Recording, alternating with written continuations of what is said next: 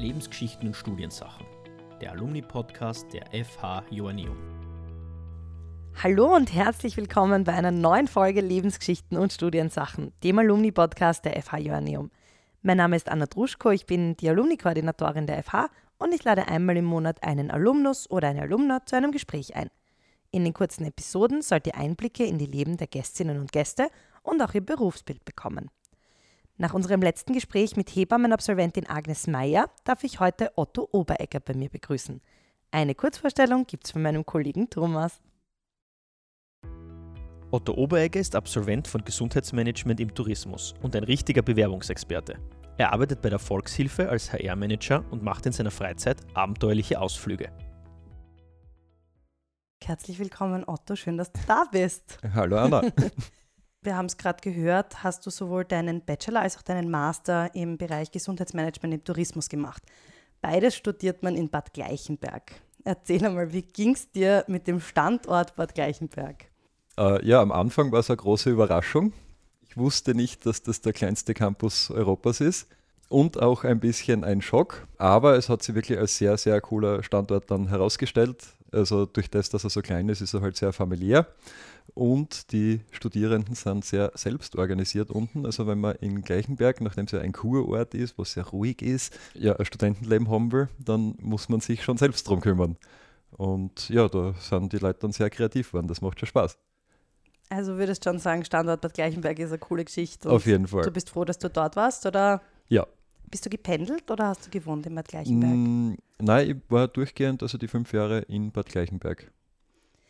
Du hast vor deinem Studium, glaube ich, und auch während deinem Studium ziemlich viel Erfahrung in der Gastronomie gesammelt. Mhm. War es für dich naheliegend, dass du Gesundheitsmanagement im Tourismus studierst? Nein, ich habe eigentlich Bad Gleichenberg, aus, also jetzt nicht unbedingt wegen der FH mit Gastronomie, Tourismus verbunden, sondern eher wegen der Tourismusschule und der Berufsschule, die da unten ist. Und dann hat es geheißen, ja, da gibt es einen Tourismusstudiengang. Und ich dachte, ja, passt, da bewirbe ich mich halt einmal.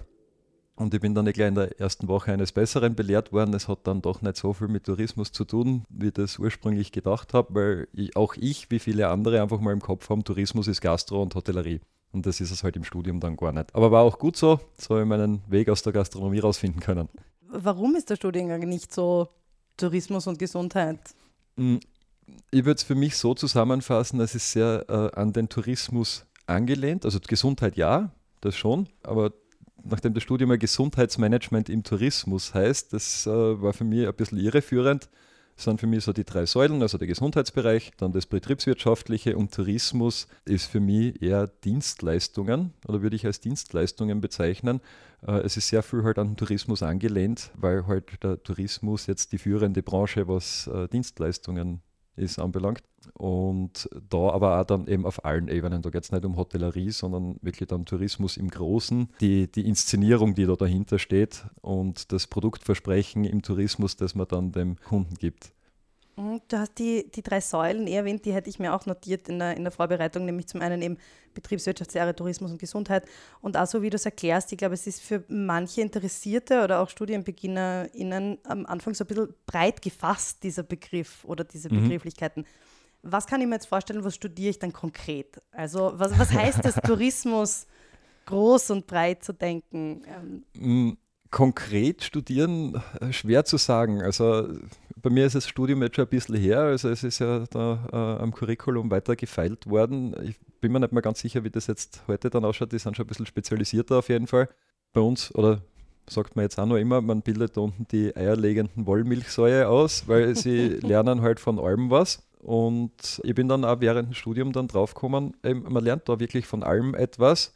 Aber es macht dann schon Sinn, wenn man sich selbst irgendwo spezialisiert. Weil sonst kommt man halt raus, weiß von allem ein bisschen was, aber man kann nichts genau. Wie äh, hast du dich spezialisiert? Mh, ne, das Wie äh, ist unten recht einfach. Das äh, sagen sie einem eh schon in der ersten Woche. Man lernt da unten Dinge zu vernetzen, vor allem eben Fachbereiche, die jetzt auf ersten Blick vielleicht gar nichts miteinander am Hut haben, so wie oft Gesundheit und Tourismus. Und von dem her ist man in der Themenauswahl in den einzelnen Vorlesungen oft recht frei. Und wenn dann irgendwo ein Paper zu verfassen ist oder irgendeine Arbeit, dann kann man sich das Thema im Idealfall dann gleich mit dem Schwerpunktthema verknüpfen, das man sich selbst gesetzt hat. Du hast es kurz erwähnt, der Studium ist schon eine Zeit lang her, aber du bist, Du bist deiner Hochschule noch immer verbunden. Du mhm. bist nämlich nicht nur Absolvent, sondern mittlerweile auch Vortragender am Studiengang. Ist es jetzt anders durch deinen Wechsel der Positionen, wenn du jetzt auf die Hochschule gehst, wenn du jetzt den, den Bad Gleichenberg Campus betrittst? Du hast jetzt nicht mehr den Druck für Prüfungen zu lernen oder deine Arbeiten schreiben zu müssen.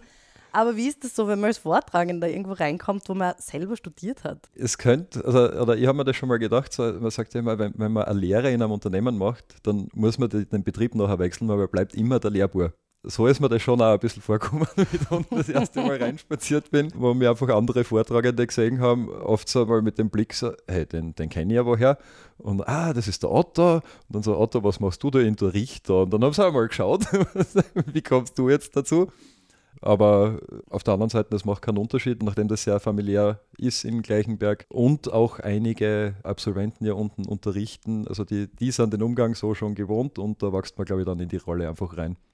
Sind Studierende heute anders, als du es damals warst? Andere Generation, aber unterm Strich hat sich da, glaube ich, nicht viel getan. Also Was man jetzt merkt, ist natürlich äh, Corona. Die jetzigen Jahrgänge, die an der FH studieren, wenig vor Ort waren und halt von zu Hause aus remote den Unterricht genießen durften und dementsprechend wenig Studentenleben war dann auch in Bad Gleichenberg. Wie bist du mit Corona in deiner, in deiner Lehrtätigkeit umgegangen? Ja, 2020, wie, wie das losgegangen ist und der erste Lockdown war, ist von der FH gleich gekommen. Äh, es gibt first. jetzt keinen Unterricht und dann war sie für zwei, drei Wochen komplett dicht und hat kurz keine Informationen gegeben und genau eine Woche vor meinem planmäßigen Vorlesungsstart hat es dann gesagt, so, jetzt steht alles über MS Teams, wird das jetzt abgewickelt und haut hin. Und dann war ich ziemlich unter Druck, weil meine Vorlesung war absolut nicht online tauglich und habe dann von Einheit zu Einheit die Sachen wieder vorbereitet, also ein grobes Grundkonzept entwickelt und dann von Einheit zu Einheit dann auch den, den Inhalt so angepasst. Und es hat dann recht gut funktioniert. Ich habe bis zum Ende des Semesters war ich mir nicht sicher, ob das jetzt so funktioniert hat und habe das nicht so im Gefühl gehabt, aber nachdem ich die Rückmeldung der Studierenden gekriegt habe, hat das dann ja, einwandfrei funktioniert sogar. Besser als gedacht. Und ich habe auch nachher viel jetzt da mitnehmen können. Seit heuer ist ja wieder Präsenzunterricht und jetzt ist es so eine Mischvariante im Endeffekt und das passt gut. Deine Lehrveranstaltung heißt, glaube ich, Assessment Training, oder? Mhm. Was heißt denn das? Ja, vom Inhaltlichen her haben wir das auf zwei Teile aufgeteilt. Mein Teil ist Gesprächsführung und Schwerpunkt eben Bewerbermanagement, was dann eben schlussendlich dann auch aufs Bewerbungsgespräch bzw. auf die ganze Bewerberinnen-Kommunikation bezogen ist, plus eben so Recruiting-Systeme, wie läuft das in Firmen ab. Also ich gebe da einfach einen Einblick in die HR direkt. Und äh, mein Kollege, der Philipp Jarosik, ein, auch ein Absolvent von GMT, übernimmt den Part mit Assessment Center, also wo es dann um die Aufnahmeprüfungen für Firmen geht. Eine kurze Erklärung an dieser Stelle von meiner Seite. GMT ist das Kürzel für Gesundheitsmanagement im Tourismus. Die Absolventinnen und Absolventen, die zuhören, werden das bestimmt wissen, dass wir unsere Studiengänge immer drei Buchstaben abkürzen. Wieder zurück zu dir. Ich würde zusammenfassen, dass du Bewerbungsexperte bist eigentlich, oder? Weil du hast bei Manpower gearbeitet, schon im Bereich mhm. Recruiting und Sales. Du bist jetzt eben HR-Manager bei der Volkshilfe. Und an dieser Stelle hätten wir auch eine Frage von einem aktiven Studierenden an dich. Mhm. Die Studiefrage.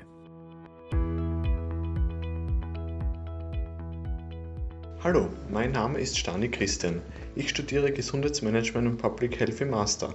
Meine Frage an Herrn Oberecker wäre, ich habe das Gefühl, dass viele Absolventinnen und Absolventen nach ihrem Abschluss im HR-Bereich landen. Warum ist das so?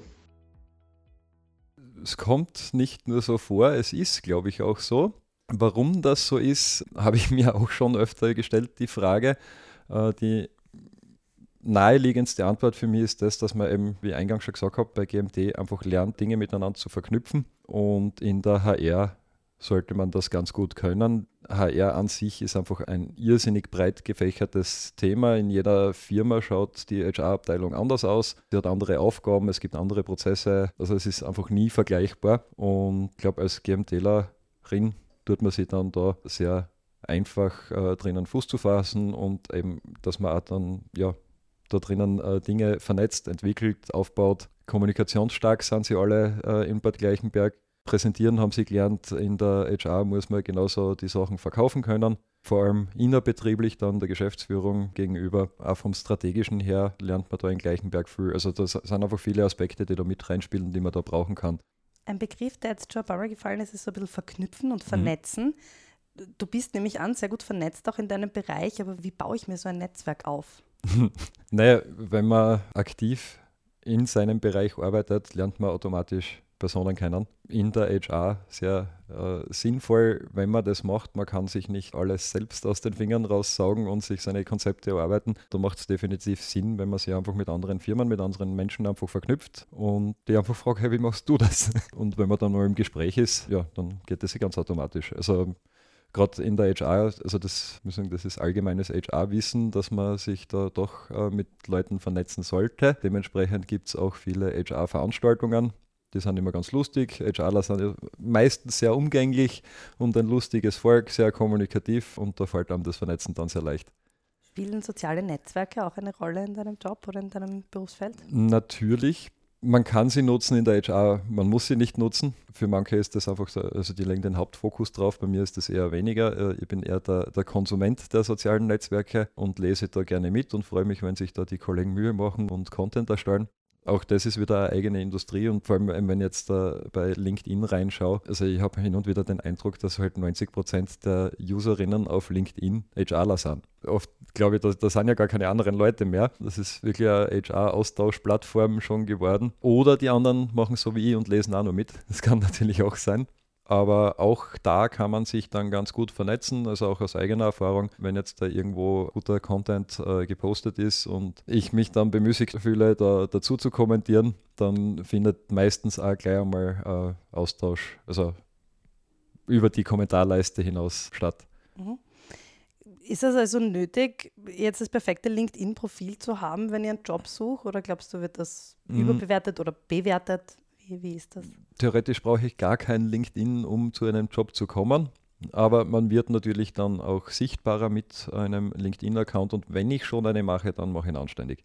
Wie finde ich sonst so einen Job, ähm, wenn ich Alumnus oder Alumna der FH Neum bin? Wie hast du deinen Job gefunden? Wie, wie finden AbsolventInnen ihre Jobs? Wie ich meinen Job in der HR gefunden habe, das war reiner Zufall. Ich habe ursprünglich einen anderen Plan gehabt und äh, wollte nach Wien gehen, habe da eine fixe Jobzusage gehabt. Allerdings ist es dann dort geplatzt, weil der Geschäftsführer dann abgesägt wurde, kann man so sagen. Äh, und das halt zwei Wochen vor meinem Dienstbeginn. Und dann habe ich nur mal den Anruf bekommen mit, naja, wir bauen da jetzt um, tut mir leid, deine Position ist jetzt hinfällig. Und dann habe ich mich wieder zu bewerben angefangen und ich wollte, oder bin dann irgendwie dann trotzdem beim Gedanken geblieben, ich versuche es weiter in Wien und habe mich dann über über meinen alten Arbeitgeber, also die Firma Manpower, Personaldienstleister, für eine Stelle beworben, also für einen Kunden von der Firma Manpower und habe dann aber von der Firma Manpower eben den Anruf erhalten mit, ja, die Stelle ist leider schon vergeben, aber wir hätten was für Sie. Und ob mich das auch interessieren würde, ins Recruiting zu gehen. Und das wäre immer eine Stelle in Wien gewesen. Da habe ich gesagt, ja, also interessieren ja, damit ich einen Job habe, aber für eine Recruitingstelle gehe ich nicht nach Wien. Und dann haben sie gesagt, ja, wir hätten in Graz auch noch eine Recruitingstelle frei. Dann auch schon mit Aussicht eben, dass das dann weiterführend ist. Und so hat sich das dann ergeben, dass ich dann in der Personaldienstleistung zuerst eben im Recruiting gelandet bin. Ich ähm, würde gerne noch einmal kurz zu LinkedIn bzw. zu sozialen Netzwerken zurückgehen. Du hast nämlich in deiner LinkedIn-Bio stehen, Erfolge mhm. ermöglichen. Mhm. Was heißt das für dich? Menschen zu unterstützen, allgemein. Das heißt, das siehst du auch als deinen Job? Ist das so die Quintessenz deines Jobs? Natürlich, weil gerade bei mir jetzt im Personalbereich vertritt ich einfach die Meinung, äh, also es, was heißt vertritt die Meinung? Es ist so, eine Firma funktioniert nur durch die Mitarbeiterinnen. Zumindest kenne ich noch keine Firma, die einfach nur mehr, also die ein Computerkastel ist und äh, die Firma läuft. Und nachdem die Mitarbeiterinnen ja, das, das ganze Konstrukt äh, Unternehmen ausmachen, sollte man auch den Fokus darauf legen, dass auf der einen Seite die Mitarbeiterinnen alles äh, zur Verfügung haben, damit sie ihre Arbeit äh, machen können. Aber nicht nur das, sondern auch, äh, dass sie das gerne machen. Weil wenn sie es gerne machen, dann kommen einfach irrsinnig positive Sachen dabei raus. Wenn sie es nicht gerne machen, dann machen sie vielleicht irgendwas, weil sie es machen müssen, aber im Endeffekt laufen sie dann alle mit Scheuklappen durch die Gegend und dann funktioniert die Firma über kurz oder lang auch nicht mehr. Also schaut man einfach auf die Mitarbeiterinnen. Ganz ein einfaches Fazit. Ich wollte gerade sagen, das klingt jetzt eigentlich, eigentlich ganz easy. Ich hätte gerne eine Einschätzung von dir zu einer Aussage, Mhm. äh, die mir persönlich auch immer wieder begegnet. Frauen verhandeln ihre Gehälter schlechter als Männer. Stimmt das? Auf gar keinen Fall. Aber wenn jetzt zehn Männer herstelle und zehn Frauen herstelle, sind einfach, glaube ich, mal fünf der Frauen verhandeln härter als die Männer und die anderen fünf trauen sie nicht. Warum ist das so? Gute Frage, wo, woher das kommt. Ich glaube, oft sind sie, also vor allem bei den jüngeren Frauen merkt man, die sind einfach etwas zurückhaltender noch. Ich glaube eher, dass da die jüngeren Herren oft einfach sich selbst maßlos überschätzen. Und vielleicht kommt auch deshalb mein Eindruck, äh, dass, dass die Frauen da eher die ruhigeren sind. Nein, ich müsste umgekehrt formulieren, die Männer sind einfach die lauteren und die probieren es halt oft einmal. Ist das Äh, zielführend? Früher oder später kommt alles raus. Also wenn ich mich gerade also bei der Einstellung oder im ganzen Einstellungsverfahren besser verkaufe, als ich bin, das kommt dann hinten nach raus und das geht dann selten gut.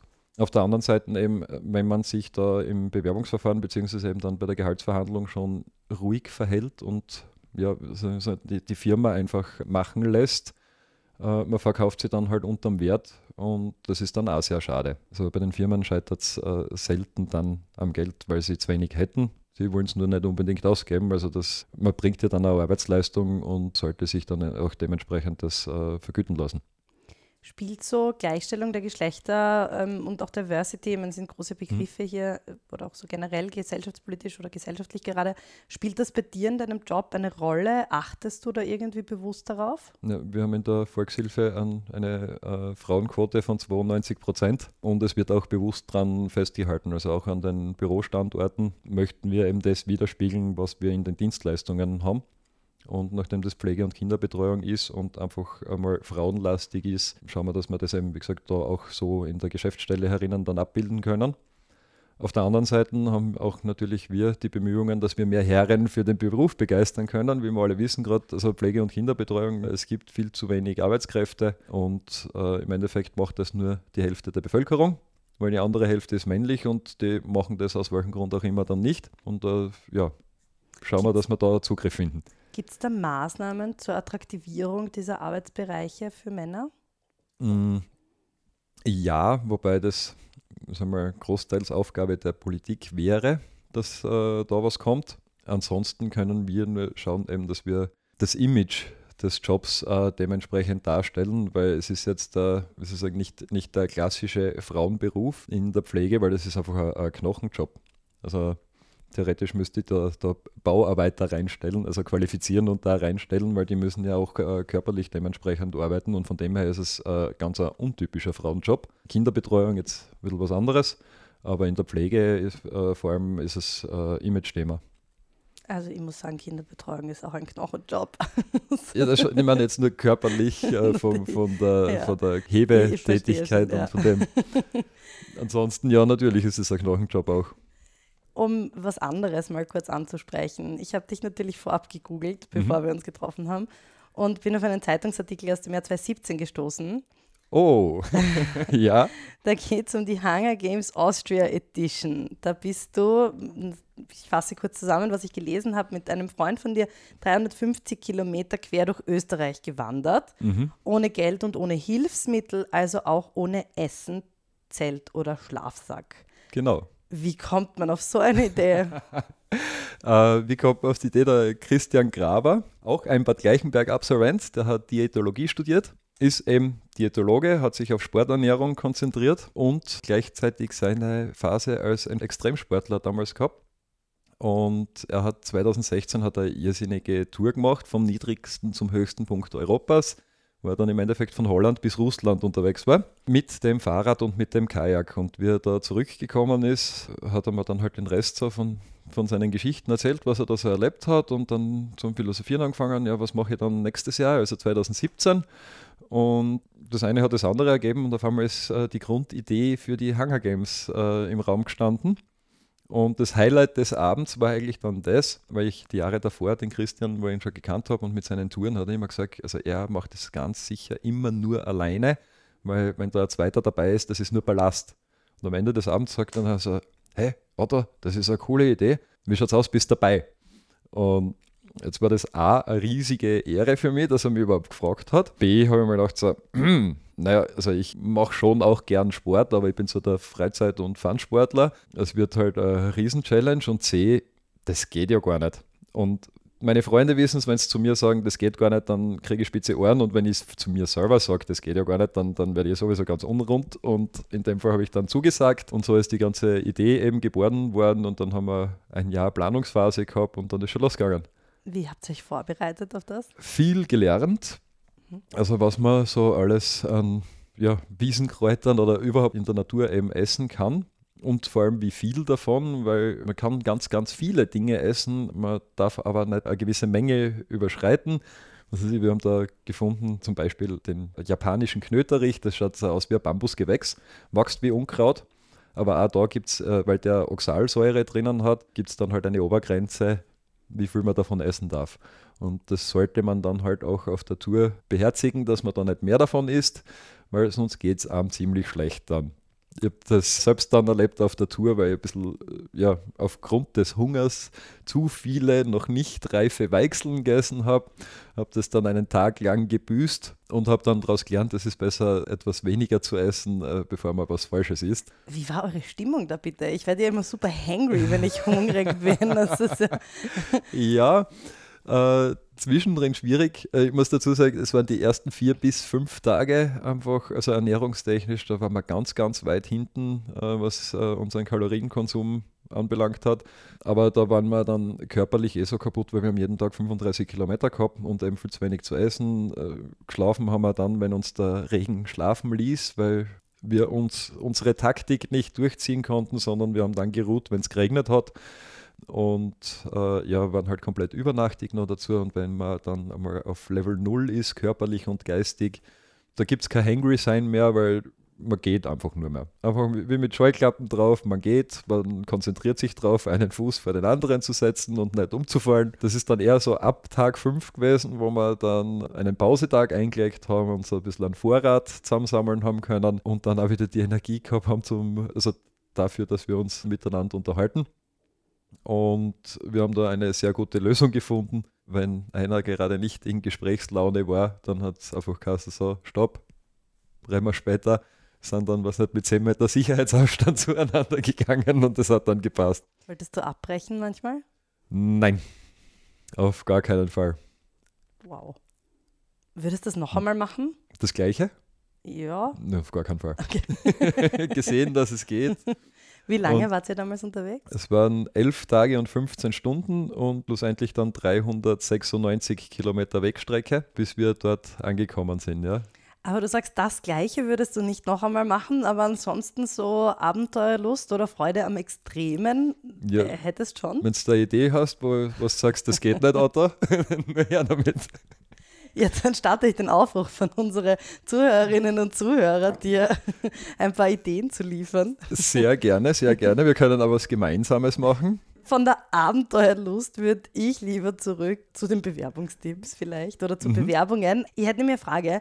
Bitten dich Menschen, wenn sie hören, was du arbeitest, auch so random um Bewerbungstipps? Was war der seltsamste Ort, an dem du Bewerbungstipps bekommen hast? Schlimmer als am Kaiser-Josef-Markt beim Bier oder so, was sicher nicht. Jetzt ist es dir hoffentlich nicht unangenehm. Ich würde dich nämlich auch bitten um ein paar Tipps an unsere Alumni und Alumne, so die drei ultimativen Ratschläge, die du geben würdest, wenn sich jemand um einen Job bewirbt?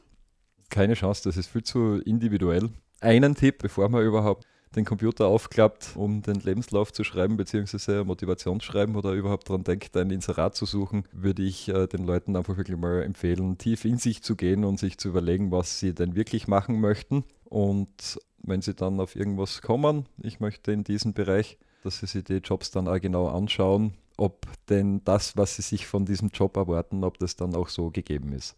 Ja, dann mit einem ultimativen Tipp am Ende, lieber Audi, sage ich danke für deinen Besuch. Nähere Infos zum Studium habe ich euch, liebe Zuhörerinnen und Zuhörer, wie gewohnt in den Shownotes verlinkt.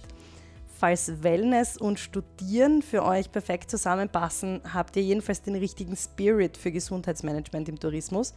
Als Studi verbindet ihr dort nämlich, wie wir heute auch im Podcast schon besprochen haben, Gesundheit, Tourismus, Freizeit und auch Betriebswirtschaft.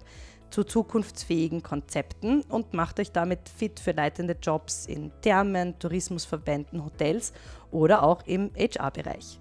Vielen Dank, dass ihr heute dabei wart bei unserem Alumni-Podcast. In einem Monat gibt es die nächste Folge. Wir hören uns. Bis bald.